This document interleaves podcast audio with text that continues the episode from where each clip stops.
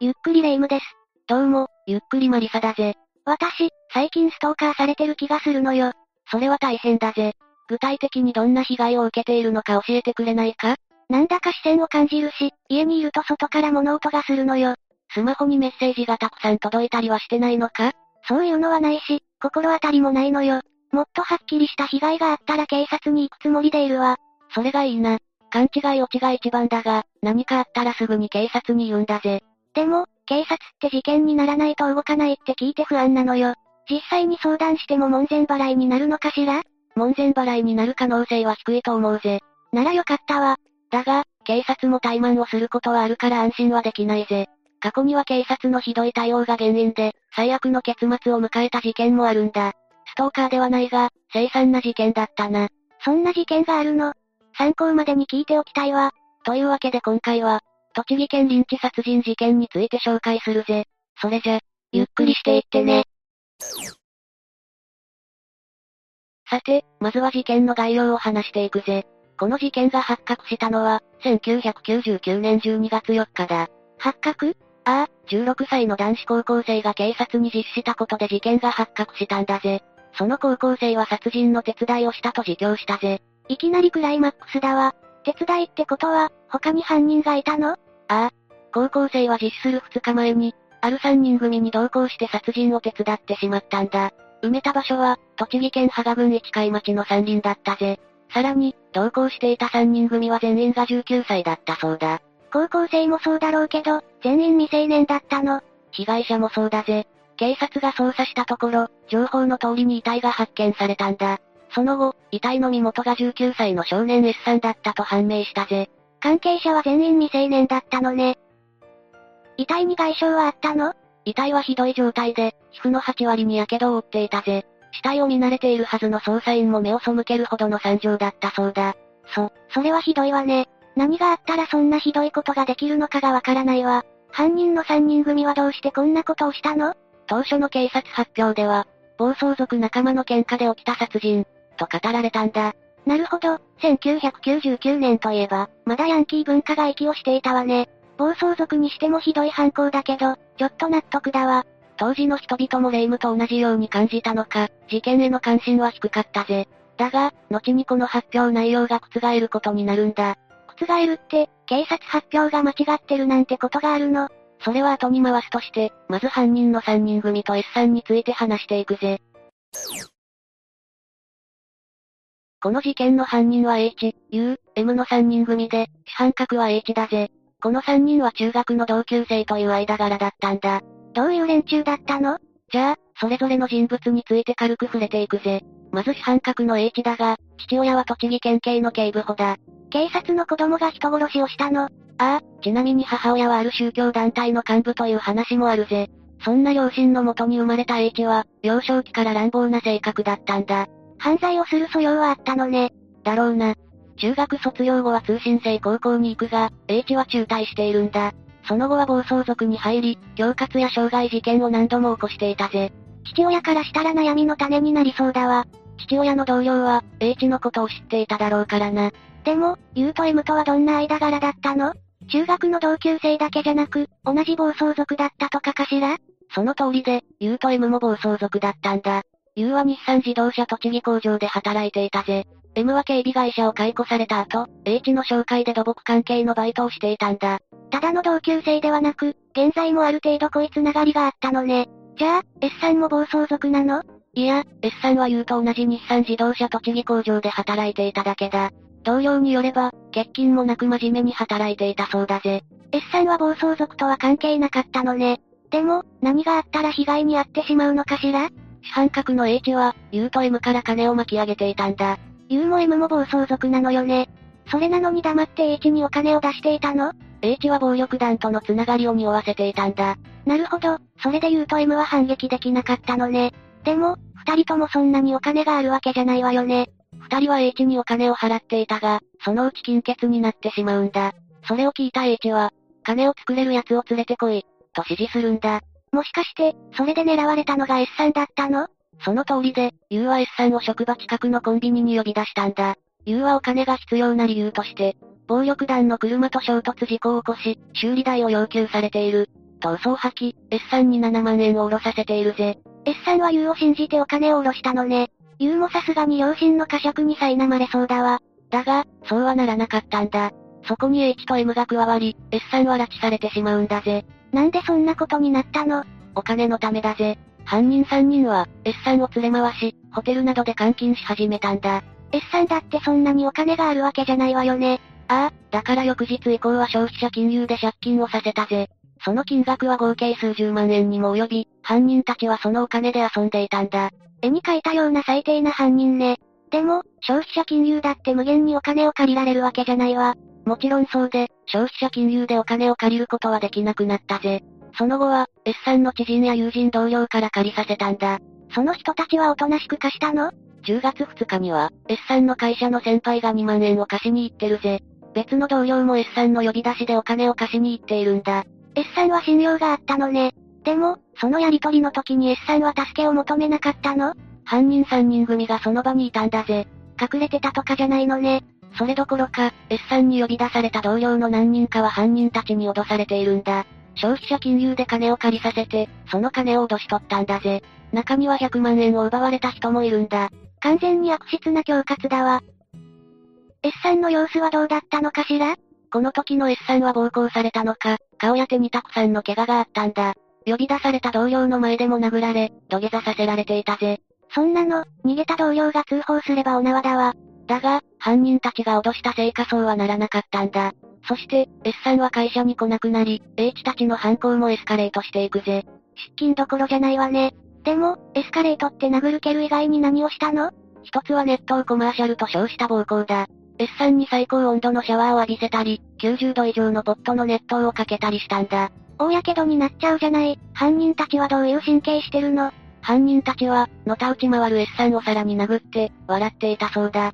さらにもう一つの暴行手段は火炎放射だぜ。殺虫スプレーを噴射してライターで火をつけ、S さんに浴びせたんだ。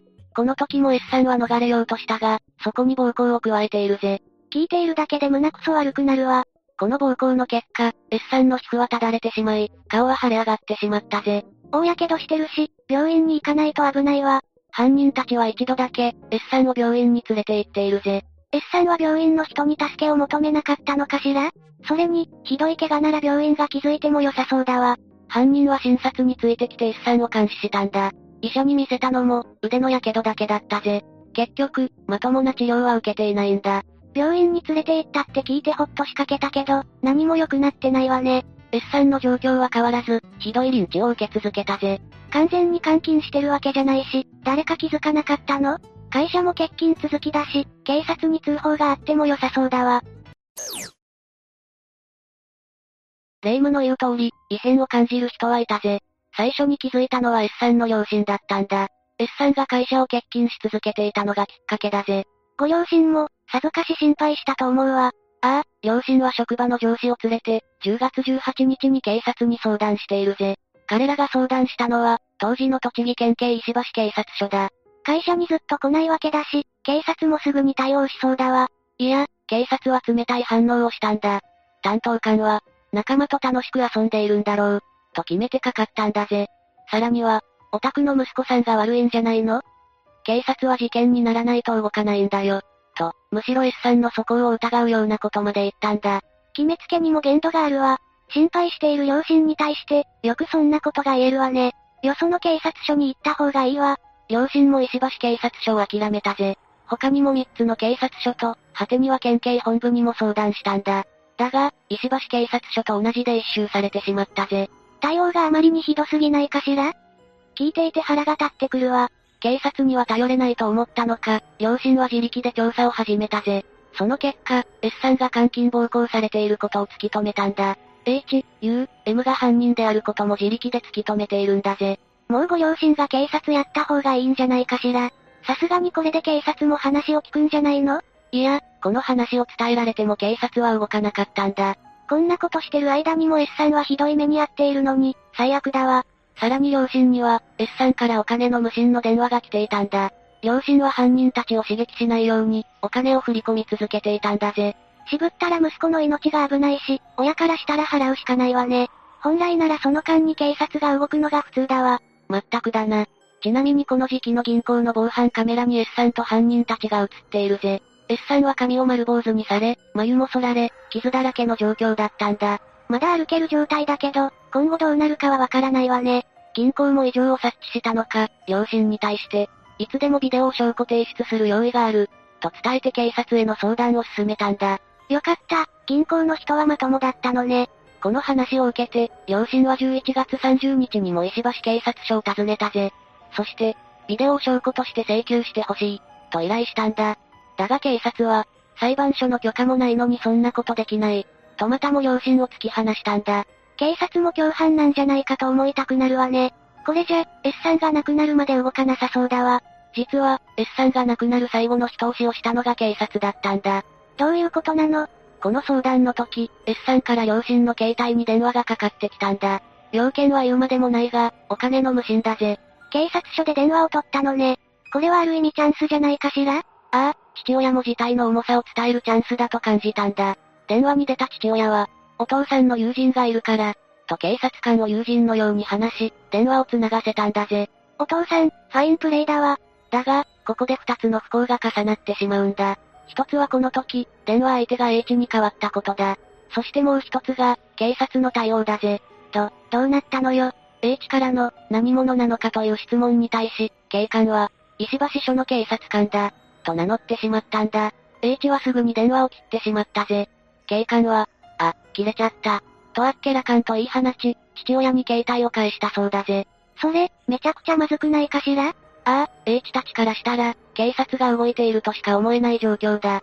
この電話がきっかけで、H たちは S さんを殺害することを決めたんだぜ。警察のせいで最悪の事態になってるじゃない。どうにかならないの。残念ながら、どうにもならなかったぜ。H たちは S さんを、市海町の山林に連れ出したんだ。この車には実施した高校生も同乗していたぜ。高校生はこの時だけ一緒だったのね。S さんはこの時は生きていたの？ああ、S さんが殺害されたのは埋められる直前だ。山林に着くと、H は U と M に、ちゃっちゃとやってこい、と命令したんだ。二人は S さんの首をネクタイで締めて殺害したぜ。そして、穴を掘って S さんを遺棄したんだ。その上からコンクリートを流し込み、ベニヤ板で蓋をしたぜ。バレないようにするためなんでしょうけど、人のやることとは思えないわ。胸くその悪い補足だが、S さんの最後の給料はこの時の道具の購入費用に充てられたんだ。本当の本当に最低だわ。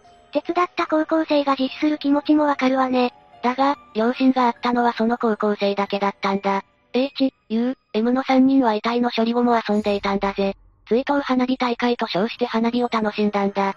さらにホテルでは酒盛りをし、15年は逃げ切ってやろう。死体が見つからなければ迷宮入りだ。と語っていたぜ。人の心がないんだわ。でも、警察の対応からして15年間逃げ切ってしまいそうで怖いわね。実際、高校生の自首がなければどうなるかわからなかったぜ。でも、高校生が実施しただけでよく対応したわね。これまではご両親が相談しても門前払いだったのに、何かあったの？高校生は芝浦に住んでいたんだ。だから、実施した先が警視庁三田警察署だったんだぜ。警視庁はすぐに捜査本部を設置したんだ。なるほど、実施したのが問題の警察署じゃなかったから、すぐに動いたのね。変な話だが、そういうことだ。ここからの警察の対応は早く、すぐに S さんの遺体が発見されたぜ。すぐに発見されたのは良かったけど、ひどい状態だったのよね。さっきも言ったが、捜査員も直視できない状態だったんだ。検視によると、たとえ絞め殺されなくても、いずれ死亡したと思われる。だそうだ。犯人たちはどうなったの？そこも仕事が早くて、H、U、M は翌日には逮捕されたぜ。ウィークリーマンションに潜伏しているところを一網打尽にされたんだ。あっという間の発覚と逮捕劇だわ。警察が本格的に動きさえすれば、すぐに逮捕できたわけだな。でも、ご両親が相談した警察署は動かなかったのよね。それだけじゃないぜ。逮捕直後の警察発表では、暴走族同士の喧嘩と嘘の事件内容を話しているんだ。S さんが暴走族扱いされたの。被害者も暴走族で、喧嘩の末の事件となれば、そこまで騒ぎにならないと踏んだんだろうな。警察が嘘をつくなんて、あまりにひどすぎるわ。こんなの前代未聞じゃない。警察がもみ消しをした事件は他にもあるぜ。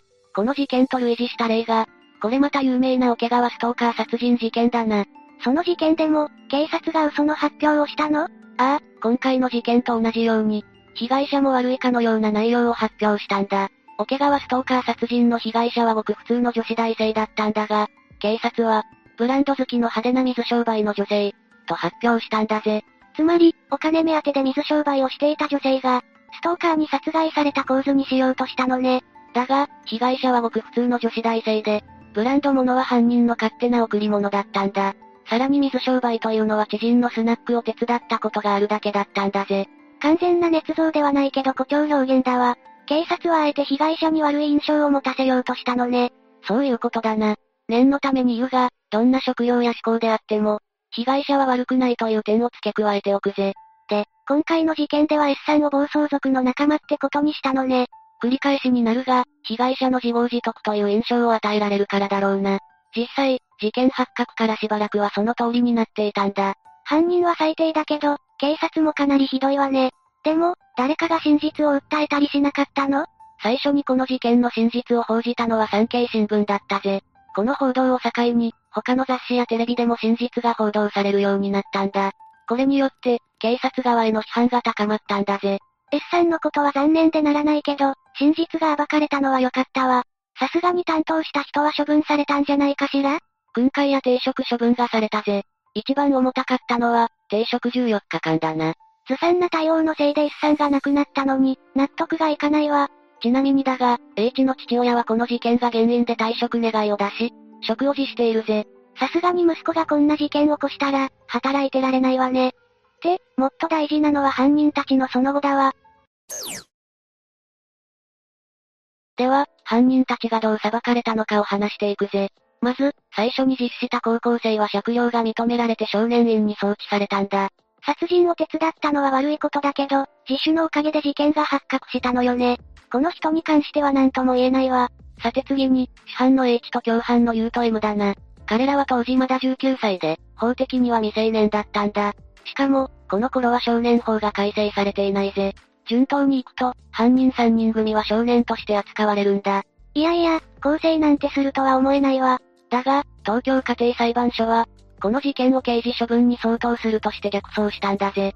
逆走って？家庭裁判所が被告に刑事罰を与えるべきと判断した時に、検察官に事件を送ることだ。要は、犯人3人は刑事裁判にかけられたということだぜ。しっかり裁かれるなら何でもいいわ。で、どうなったの？宇都宮地方検察庁は3人を、殺人とした遺棄罪で起訴したぜ。S さんの両親は強盗殺人罪での起訴を求めたんだが、その陳述書は棄却されているんだ。お金を脅し取ってるし、強盗殺人でいい気がするわね。脅し取った金額は728万3000円にもなるしな。そ、そんなに大金になっていたのね。でも、犯人たちも刑事裁判となれば反省するんじゃないかしら？いや、H、U、M ともに裁判での態度は最悪だったんだ。リンチされて苦しむ S さんを見て、面白かった、と思ったと述べるなど、ひどい内容になったんだぜ。H は被告人質問で、早く更生して、もう一度彼女とやり直し、S さんの分まで長生きしたい、と発言していたぜ。何を考えていたらそんなトンチンカンな発言が出てくるのかしら。わからないぜ。H は裁判中にもふんぞり返り、あくびをしていて、そのことを裁判官に指摘されてもいるんだ。これほどまでに厳罰を与えてほしい犯人も珍しいわ。どんな判決になったの？まず H だが、無期懲役が言い渡されたぜ。さらに U にも無期懲役、M には懲役5年から10年の不定期刑が言い渡されたんだ。二人は無期懲役で、もう一人が懲役刑。納得がいくようないかないような、微妙な結果だわ。一応休刑通りだから、重い判決ではあるぜ。その後、H は控訴したが棄却され、全員の刑が確定したんだ。H はどこまでも面の皮が厚いわね。でもマリサ、まだ納得のいかない部分があるわ。霊夢の言いたいことはわかるぜ。ズバリ、警察のことだな。ええ本当なら、担当した警察官も懲役刑にしてほしいくらいだわ。それは法的にできないが、栃木県警の対応にも後日談があるぜ。どんな内容なの？この事件が大っぴらになった後、警察は遺族に対して謝罪していたんだ。だが、裁判では手のひらを返したんだぜ。手のひらを返した？ああ、裁判では、被害者からの電話に出た際、警察だなどと名乗ったことはない。被害者の母親が騒いだために電話が切れた。被害者が自ら捜索願いを取り下げるよう連絡をしてきた。警察の対応は適切で、当時事件を予見することはできなかった。などと発言し、責任逃れしようとしたんだぜ。あ、開いた口が塞がらないわ。そんな言い分が通用するの？いや、さすがに裁判所はこの供述を、全く信用できない、と一周したぜ。責任逃れの供述内容に関しても、真っ向から非難しているんだ。ご両親が自力で調査して犯人まで突き止めたのに、それでも動かなかったのは異常だと思うわ。警察がしっかり対応していれば、S さんが生還する可能性も十分にあったと思うと、悔しくなるわね。誇張ではなく、本当にそうなんだよな。警視庁が本腰を入れたらすぐに事件が解決したわけだし、警察側の落ち度は大きいぜ。今回の話はどうだった？犯人に対して腹が立つのは事件解説だし仕方ないとも思うのよ。でも、警察の対応にここまで腹が立ったのは初めてだわ。ああ、少しでも警察が気の利いた動きをしていれば、ここまで最悪の展開にはならなかったと思うぜ。事件の発覚だって高校生の自首がきっかけだし、事件にもならなかった可能性もあったのが怖いわね。警察もみんながみんなそうではないが、相談すればなんとかなるものでもないということだな。で、私がストーカーに怯えてる時に、よくもこんな話をしたわね。私は霊夢に万が一のことを考えて動いてほしいだけだぜ。まあ、霊夢お得意の早とちりか勘違いでしたってのが一番だな。そうね。何も起こらないことを祈るわ。いざとなったら私の家に泊まってもいいぜ。警察署にも同行するから頼ってくれよな。何かあったら頼らせてもらうわね。というわけで今回は、栃木県臨地殺人事件について紹介したぜ。それでは、次回もゆっくりしていってね。